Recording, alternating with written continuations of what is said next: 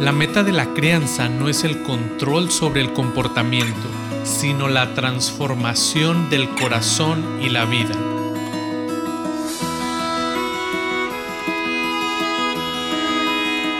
La crianza es un llamado divino, un privilegio inmerecido y sí, un reto enorme.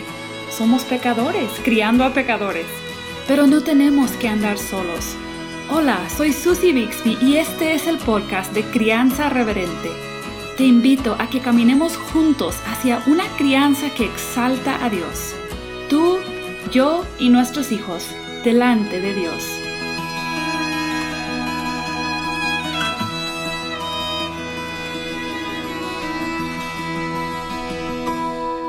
Antes de entrar en materia hoy, quiero empezar con un anuncio importante.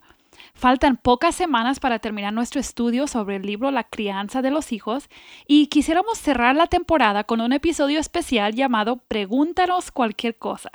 Mateo y yo vamos a estar recibiendo las preguntas que ustedes nos envíen y si Dios permite las vamos a contestar en una versión especial del podcast. Para esto Necesitamos que nos envíen sus preguntas. Puedes hacerlo por correo electrónico en crianzareverente.gmail.com o un mensaje directo en Facebook o Instagram. La fecha límite que vamos a estar recibiendo sus preguntas va a ser el 7 de diciembre. Así podremos grabar tanto en video, si Dios permite, como en audio este episodio especial para compartir con ustedes el 16 de diciembre y así clausurar esta temporada del podcast. El video va a estar en nuestro canal de YouTube y el audio se va a compartir de todas las maneras habituales. Así que envíanos tu pregunta. Ahora vamos a comenzar con el contenido para esta semana. Voy a confesar algo antes de dar el resumen de este capítulo 12 del libro La crianza de los hijos que estamos estudiando. Tuve que leer este capítulo un par de veces antes de empezar a conectar los hilos del autor. El título es Control, el principio, que dice que la meta no es el control, sino la transformación, pero el autor dice que sí ejercemos cierto control sobre nuestros hijos. Como diríamos en México, ¿qué onda con eso? Lo digo por si hayas sentido lo mismo que yo. Sin embargo, después de leerlo un par de veces, me encanta cómo él hace el desenlace del tema. Probablemente viendo la palabra control, no piensas en metas, pero de eso se trata este capítulo. Pocos padres nos damos cuenta que estamos viviendo para una meta deficiente en la crianza de nuestros hijos. Estamos intentando lograr cierta medida de control sobre ellos y un control específicamente sobre su conducta.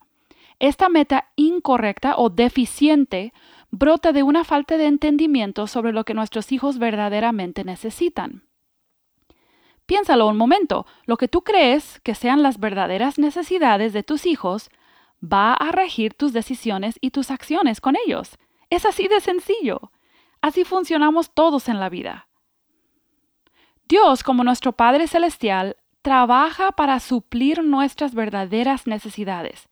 Y nosotros como padres somos llamados a trabajar para ser agentes de provisión de estas cosas en la vida de los hijos el control diario que sí somos llamados a ejercer debe dirigirse a la provisión de estas cosas, no para cumplir nuestros sueños, ni hacer nuestra vida más fácil. En el libro, el autor da una lista de las cosas que Dios nos provee y que nosotros debemos usar nuestros esfuerzos, el control limitado que Él nos ha otorgado, para proveer estos a nuestros hijos. En el libro podrás ver pasajes bíblicos que el autor da para cada uno. Solo voy a mencionar estas cosas que Dios nos provee aquí en este resumen.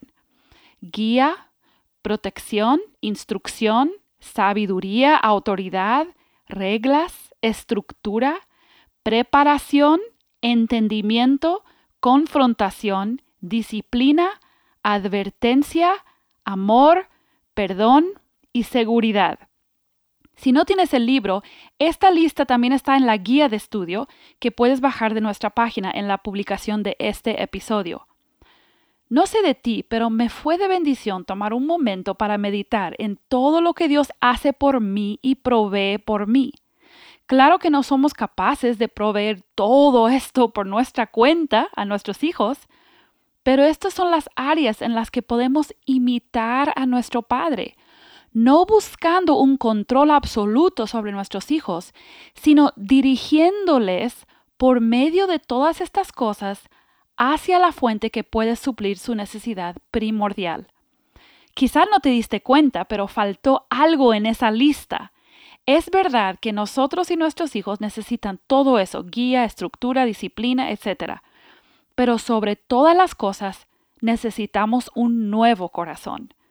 Podemos ejercer un control bajo el control del Espíritu Santo que ayuda a nuestros hijos a llegar a entender su más grande necesidad. El autor utiliza el Salmo 51, que es el clamor de David por la misericordia de Dios, reconociendo su horrible condición de pecador. De este salmo podemos entender que nuestros hijos necesitan comprender la naturaleza de su pecado y de clamar a Dios por misericordia. Esta es la más grande necesidad. Esto también nos ayuda como padres e hijos a no hacer que el pecado sea principalmente un problema entre padre e hijo, sino entre hijo y Dios. Esto nos va a ayudar a todos a correr a Dios para que Él supla la más grande necesidad de todos. Los padres debemos dirigir todos nuestros esfuerzos de la crianza y el control limitado que Dios nos concede como sus representantes para apuntar a nuestros hijos a la ayuda divina.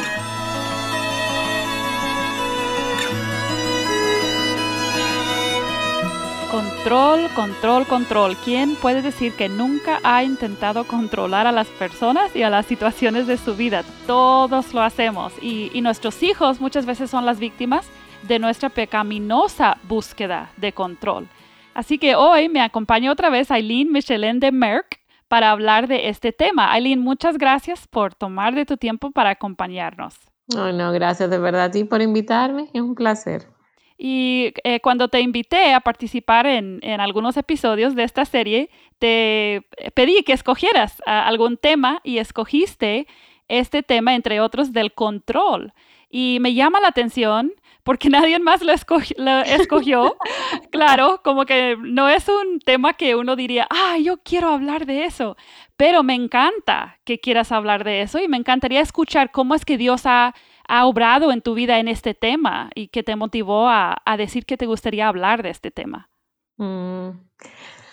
Bueno, yo creo que realmente como mamá, bueno, como persona, uno... Eh, Eh, hay áreas donde yo he tenido que aprender a través de los años a no, ser como controladora de eh, cosas tan sencillas como querer saber, eh, querer controlar la agenda de lo que se va a hacer tal o cual día, pero con los niños, con mis hijos de manera particular, yo he visto esa tendencia de diferentes maneras. a veces me pasa que creo que quizás hasta lo mencioné en el podcast pasado, no me acuerdo, pero a veces me pasa como que yo quisiera como que controlar a mis hijos hasta el punto como de que yo quisiera que ellos fueran robots, como, eh, yo, como que yo no quiero que ellos, yo les digo algo que hacer y es como que ellos no, no, como casi que ni piensen, que no hagan, que no se muevan, que simplemente vayan directo a, donde, a lo que tienen que hacer.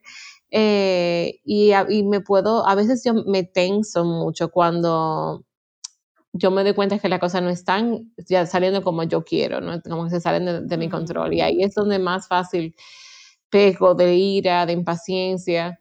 Em, cuando, no sé, por ejemplo, eh, eh, sí, cuando, cuando yo les doy, sobre todo es cuando yo les doy una orden y no obedecen inmediatamente, obviamente, obviamente yo espero y requiero de ellos de obediencia inmediata, pero son niños también. A veces pasa que uno le dice, ponte el zapato, pero se caen, o se da un golpe, o le da, no sé. de eh, repente. Exactamente, o tienen que ir al baño, o tienen que... Hay tantas cosas que son impredecibles realmente en la maternidad. Em, entonces, como que ese ha sido un, aspecto. Pero yo creo que más recientemente, donde yo más lo he sentido, en los últimos, eh, sobre todo en las últimas semanas, ha sido eh, que hay cosas que yo no puedo, que hay muchas cosas que es como la, la, realidad, la realización de que hay muchas cosas que yo no puedo controlar.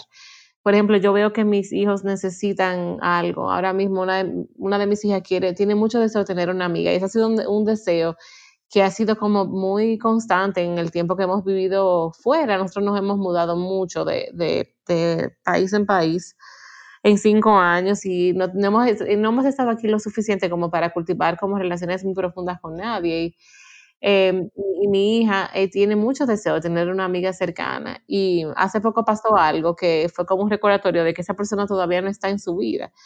Y yo puedo hacer muchas cosas para tratar de facilitar. Yo puedo hacer citas de juegos aquí en la casa o las puedo llevar a la casa de una amiga o las puedo poner en una clase de gimnasia, pero yo no puedo garantizar que yo le voy a proveer una amiga a mi hija. Eso es algo que solamente eh, el Señor lo puede proveer. Eh, a veces, aún con el hecho de que nuestros hijos están creciendo en un, en un mundo, que es un ambiente que no es eh, su ambiente nativo, eh, ellas están viviendo en un ambiente donde todavía no saben el idioma, eh, todavía nosotros nos sentimos como peces fuera del agua viviendo aquí. Eh, y yo me pregunto a menudo, ¿cómo esto va a afectar la vida de mis hijos? Y eso es algo que yo no lo puedo controlar. Em, entonces, eso por momentos me, me he visto muy tentada a sentirme ansiosa por eso, como de que hay cosas que yo no puedo eh, yo, no sé, eh, eh, yo no sé el resultado todavía. Pero en el sentido de que yo todavía no sé, una veces lee de, de, niños que necesitan después consejería o que necesitan ayuda como más para su salud mental y a veces me preocupa eso, como, y yo no, esa parte Dios no me ha garantizado nada, a, eso, a, eso, es lo que me refiero. Pero em, el Señor en su providencia utilizó que yo les estaba leyendo a mis hijas hace poco, Hebreos 2, y me llamó muchísimo la atención. Em, en Hebreos 2 está hablando acerca del Señor Jesucristo y cómo el autor de Hebreos aplica el Salmo 8 cuando dice que es el hombre para que tú te acuerdes de él, o el Hijo del Hombre para que te intereses en él. Y entonces él, eh, el, autor de Hebreos dice, él está hablando aquí acerca de Cristo, porque al sujetarlo todo a él, dice, dice el autor, no dejó nada que no le sea sujeto, pero ahora no vemos aún todas las cosas sujetas a él. Em, y en inglés dice, no vemos todas las cosas bajo el control todavía, ahora mismo. Y eso me llamó mucho la atención porque me quedó pensando como en, en el Señor Jesucristo de que el Señor Jesucristo, el Señor dice que Él le dio, eh, pídeme, te daré por herencia las naciones. Nosotros sabemos que el Señor eh, ha puesto todo bajo sus pies, pero hay cosas que todavía no se ven que están bajo su control, pero están bajo su control. Y lo que me ha hecho pensar es, yo tengo que confiar en que todas las cosas están bajo el control de Cristo. Yo no las tengo bajo control, pero yo no soy, yo no soy soberana, Él sí lo es. Y aún Él está cómodo y tranquilo. El señor, al Señor no le da ansiedad el hecho de que las cosas no se vean sujetas a Él, porque Él sabe que están sujetas a Él.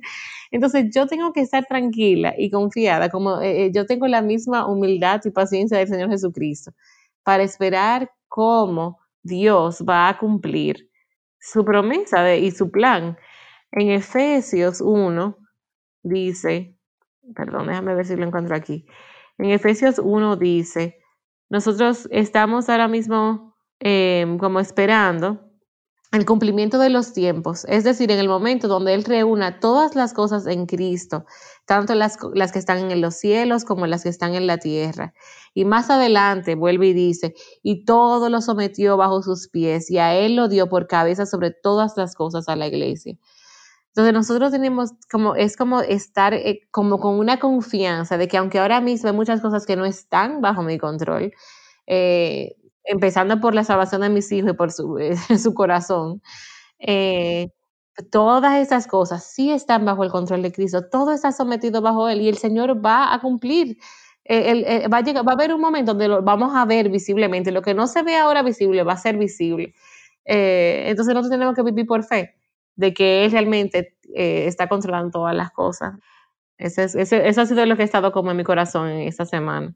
Sí, o sea, qué bendición. Creo, que esa es la clave eh, para nuestro bienestar emocional y espiritual. Cuando vemos que las cosas no están bajo nuestro control, la reacción natural es tratar de, de ejercer más control.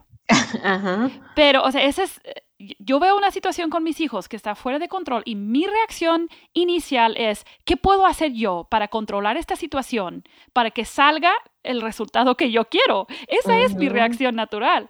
Y los niños crecen, pero seguimos siendo iguales, o sea, ya, no es conseguirle un amiguito a, mi hijo, ¿verdad? Ahora es conseguirle una esposa a mi hijo. Puedo, o sea, pueden madurar mis hijos, pero seguimos buscando ese control sobre sus vidas. Entonces, no creo que haya nada más, ninguna otra verdad mejor que la que acabas de compartir para apaciguar el deseo de control que mi corazón tiene, porque solamente voy a soltar control cuando creo que hay alguien más poderoso y bueno y sabio que sí tiene el control. Y aunque no es visible, yo quiero que sea visible, o sea, yo quiero, yo quiero poder ver como una película de cómo el resto de la vida de mis hijos va a ser. Sí, y, así yo podría confiar en Dios, ¿verdad? Pero obviamente Dios no ha querido que las cosas funcionen así y parte de su razón es porque Él quiere que yo ceda ese control a Él. Y qué difícil. Y mira, yo quiero decir como mamá de adolescentes eh, adultos, mi hijo mayor ya es adulto de 18 años, si quieres decirlo así, eh, esto no se hace más fácil. O sea, de hecho, cuando los niños están muy pequeños, realmente sí controlamos mucho más en oh, sus vidas. Y, y eh, yo quisiera que las mamás de, de bebés y niños muy pequeños, los papás pudieran desde ahorita aceptar que no van a controlar y de hecho no es mejor para mis hijos que yo controle. Yo no puedo producir un resultado mejor que, el, que, Dios va a producir. Entonces, ¿por qué no ceder ese control a Él? Entonces, me, encanta em, escuchar tu, testimonio personal de cómo Dios ha usado esas verdades eh, para ayudarte a entender quizás el alcance de, tu control y, la bendición de descansar en el control eh, que Dios tiene. Exacto, porque a veces uno se da cuenta que uno no puede, pero entonces uno no llega al punto de descanso, porque lo que me estaba pasando era como que me estaba hasta despertando como hasta triste en la mañana, como aquí hay otro día donde yo no puedo suplir la necesidad, como, como, un sí, como de, ¿cómo se llama? Como de sentirme como ya vencida de, por sí. Eh, pero me pasó el otro día que yo estaba leyendo un, post que una amiga mía puso en Instagram y ella tiene una niña que todavía es una bebita y ella puso como, ella, ella no está de acuerdo con, con, un tema en particular, prefiero no quizás no decir eh, aquí como, pero con, con, con algunos de los temas que están muy en boga en Estados Unidos ahora mismo y entonces ella dice como mi hija nunca va a ser, y entonces dijo eso, como lo que sea que ella no está de acuerdo con eso, eh, ella nunca va a ser tal cosa. Y yo me quedé como, pero es que tú no puedes controlar eso. ¿Cómo tú eh, eh, nosotros no podemos presumir de pensar lo que nosotros, nuestros hijos van a hacer alguna vez. Como que hay muchas cosas que realmente no están en nuestras manos. Y yo creo que es bueno que nosotros nos demos cuenta, pero como tú dices, no solamente que nos demos cuenta de eso, sino que entonces también entremos en un punto de, Señor, eso está en tus manos. Sí, y de hecho me encanta cómo el autor del libro, después de este capítulo sobre el control, sigue el capítulo del descanso. Porque ¿cuál, es, ¿cuál es la solución a, mm. esa inquietud y, y, ese nerviosismo y esa tensión que tú mencionaste, esa tristeza? O sea, está bien sentir brevemente quizás una tristeza por no poder hacer lo que pienso que sería mejor para mis hijos. Pero esa tristeza necesita llevarme a entonces poner mis ojos en Cristo y recordar, si yo lo veo como necesidad, pero Dios no ha decidido suplirla, no es una necesidad, porque Dios promete suplir todas las necesidades mías y de mis hijos. Entonces tenemos que cambiar, como tú dices, esa, esa perspectiva y, y sí vamos a experimentar tristeza por nuestros hijos, por sus situaciones, sus luchas. Claro que sí, y eso es normal. Pero hacia dónde corremos con esa tristeza o esa frustración eh, acerca de las circunstancias. Y, y me, me gusta mucho cómo el autor nos recuerda esto es como clave para la vida, la vida cristiana, en mi opinión. ¿Qué hace el autor en un capítulo donde habla del control? Y al principio batallé para hacer la conexión, pero él nos recuerda qué hace Dios en nuestras vidas con el control que tiene. Dios está preocupado por suplirnos ciertas cosas, pero ahí no, en esa lista no está casa y carro y dinero y todo eso. Pero él nos da una lista en el libro. Si no tienes, si estás escuchando y no tienes el libro, en la guía de estudio que está eh, de manera gratuita para bajar en la página, puedes también encontrar esta lista. Pero Dios nos está supliendo estas cosas. Y lo que el autor nos quiere decir en este capítulo es que usemos el control limitado que Dios nos ha dado para también suplir estas cosas a nuestros hijos. Mm, Entonces, eh, ¿cuál dirías que es la conexión entre entender la provisión de Dios y ese control incorrecto que a veces intentamos ejercer en las vidas de nuestros hijos? Bueno, yo creo que por, un lado a veces nosotros, no, eso que tú decías ahorita, quizás nosotros nos olvidamos que nosotros no somos Dios.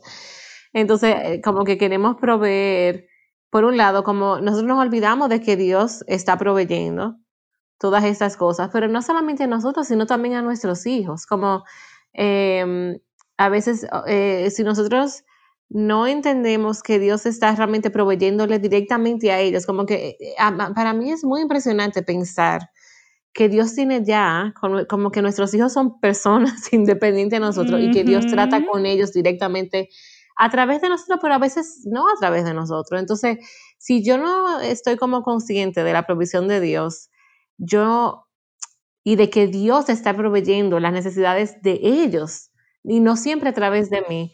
Entonces yo quiero como, eh, como hacer más, más, más que Dios. Eh, o tratar de suplir más de lo que Dios está eh, supliendo. Por ejemplo, tú decías, yo mencionaba el tema de, un amigo, de un amiguito, por ejemplo, y tú mencionas el, tema de una esposa, como que eh, esas son cosas que son reales, nosotros no, pero es algo que yo no puedo proveer realmente.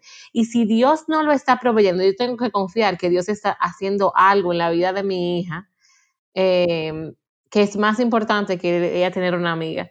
Pero si yo con mi visión limitada de las cosas eh, no confío en la provisión de Dios, eh, entonces trato de como de supuestamente como ir más allá de lo que él, es como ser más buena que Dios, no sé. Sí, sí, sí. O sea, porque si sentimos que Dios no está proveyendo, vamos a tomar Em, cartas en el asunto que no nos corresponden mm, o vamos a experimentar un descontento. Entonces, si Dios nos llama, y aquí está el, como eh, esa gran pregunta que, que no siempre vamos a saber contestarla. Creo que esta es, una, es un área donde Dios requiere mucha dependencia diaria de, de, los padres, porque hay veces cuando voy a querer suplirle algo a mis hijos y no voy a saber si debo hacerlo. Y ahí es donde tengo que ir a Dios en oración y pedir esa sabiduría que Santiago dice que se me dará si la pido. Solamente la tengo que pedir. Y a veces veo lo que pienso que es una necesidad en mis hijos y tengo que pausar y tengo que detenerme y, y pedirle a Dios que me ayude a no ser demasiada controladora porque esa es mi personalidad. Quizás hay otros padres que no tienen esa tendencia, pero yo sí la tengo bastante y yo tengo que constantemente, y, te digo, crecen los hijos y es más, más frenar, frenar mi tendencia de querer controlar. Y eso es lo que tú dices de que Dios no siempre va a suplir sus necesidades por medio de mí. Mm, eso fue algo que, Dios usó cuando mis hijos entraron a la etapa de adolescencia. Mm. Que no me acuerdo incluso cuál fue la ocasión donde sentí como, no sé, como un, un golpe casi de parte de Dios, diciéndome, mm. es que tú no eres, tú y tu esposo no son los únicos que yo puedo usar en las vidas de tus hijos. Y tú no tienes que saber todas las conversaciones que tienen, todas las luchas que tienen, o sea, no siempre vas a saber todo. y yo soy una persona que me encanta saber todo.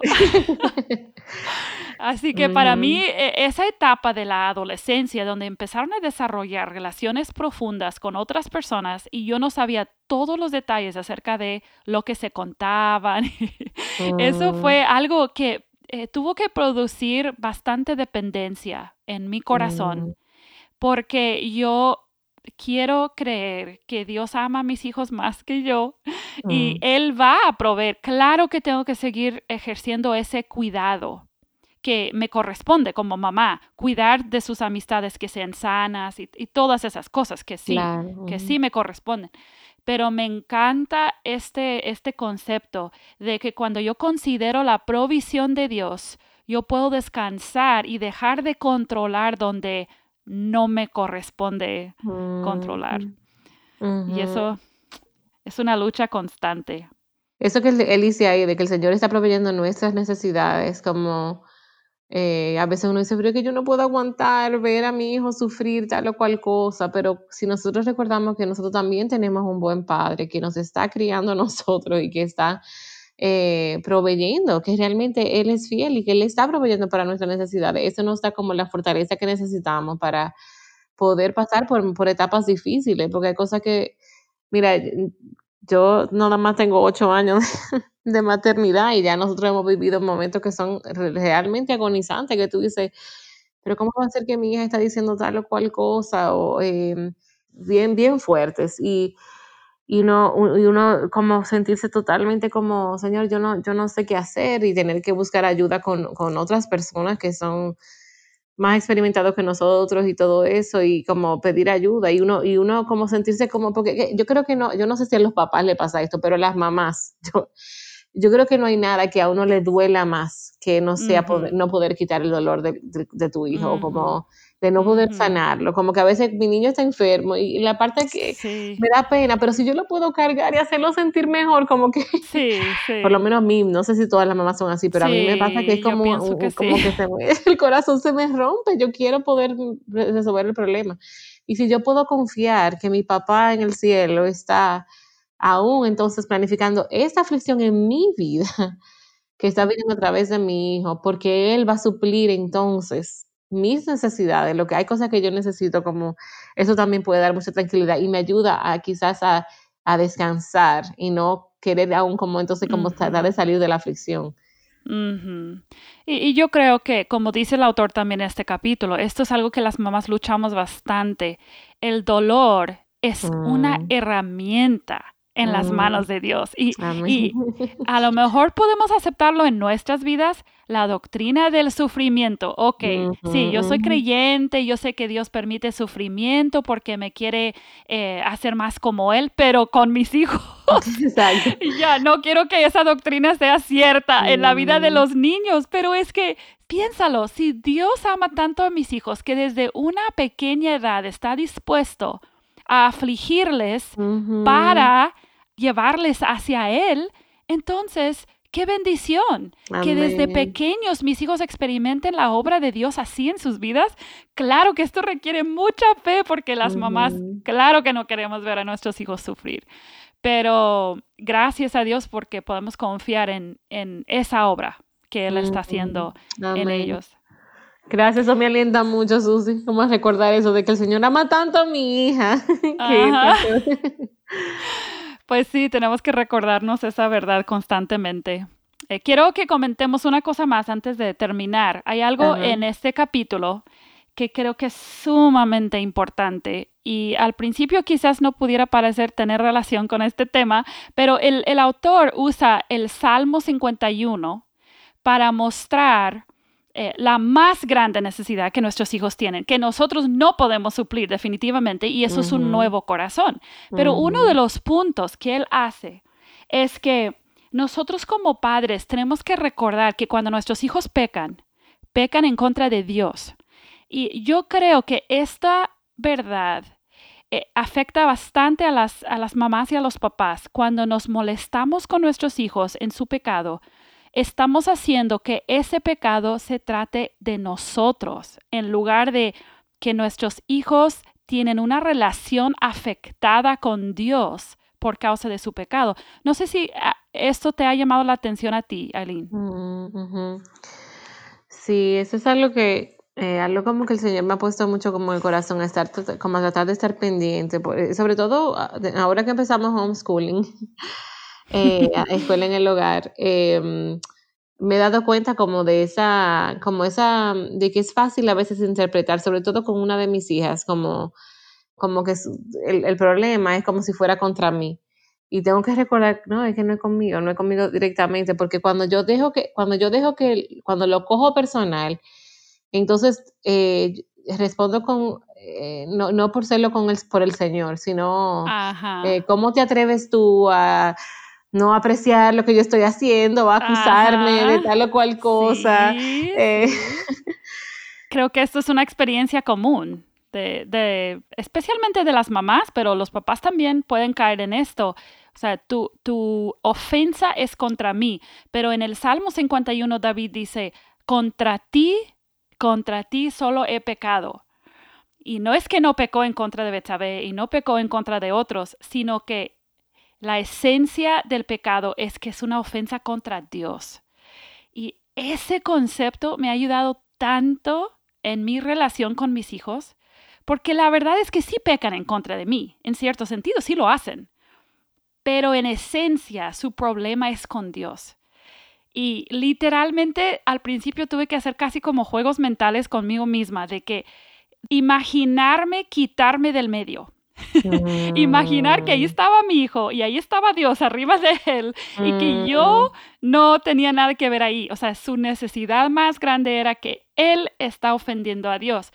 Ese, ese concepto me ha ayudado tanto y leerlo en este capítulo me ayudó a entender que a veces quiero controlar la conducta de mis hijos para que dejen de molestarme a mí. Exactamente. Y esa no es una meta suficiente.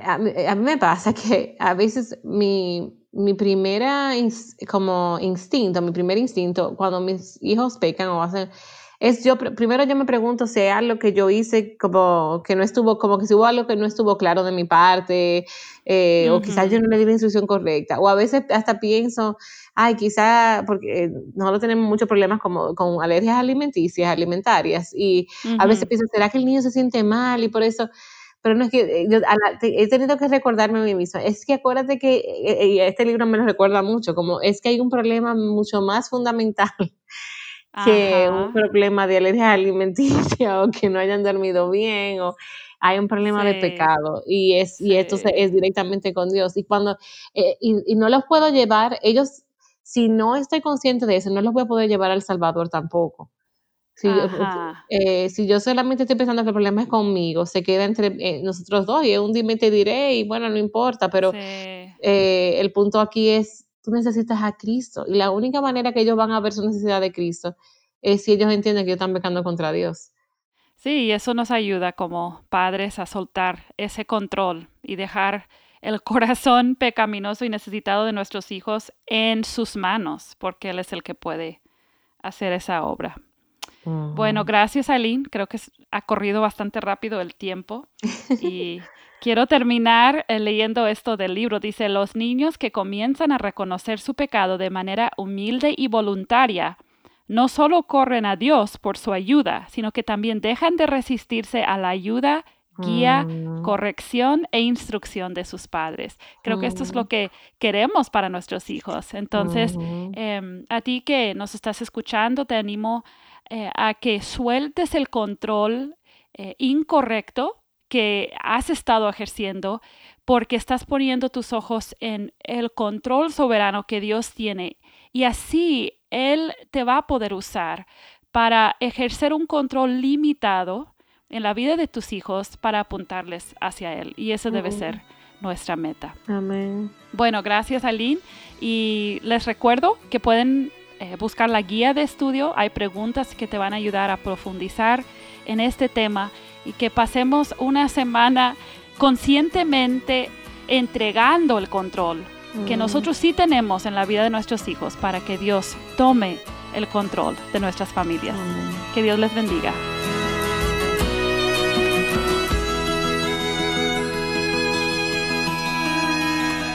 Acabas de escuchar el podcast Crianza Reverente.